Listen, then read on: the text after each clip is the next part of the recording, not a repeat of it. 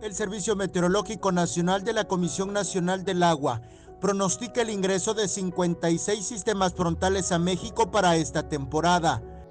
De los frentes fríos que tenemos pronosticados actualmente son 56 frentes fríos pronosticados, han ocurrido 7, de los cuales 5 han impactado el sureste mexicano y en octubre fueron 3 sistemas frontales que dejaron precipitaciones importantes en la zona norte del estado.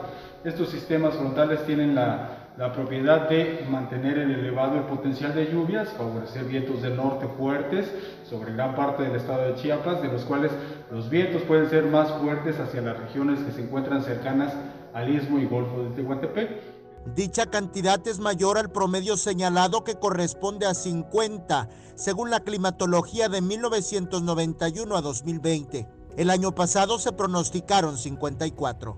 Bueno, el año pasado se pronosticaron 54 y ocurrieron 57. Ahorita en la actualidad tenemos 7 frentes fríos ocurridos, de los cuales le comento a 5 han impactado el sureste mexicano.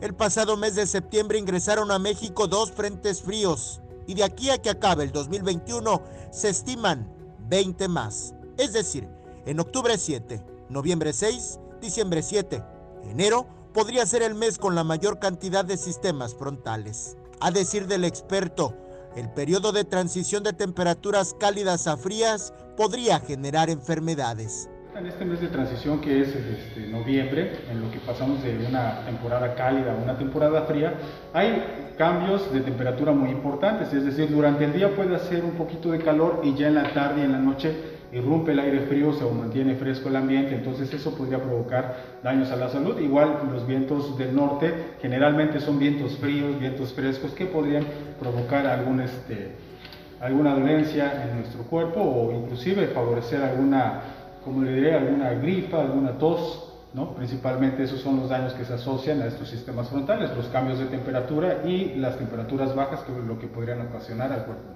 Con imágenes de Christopher Canter, Eric Ordóñez, Alerta Chiapas.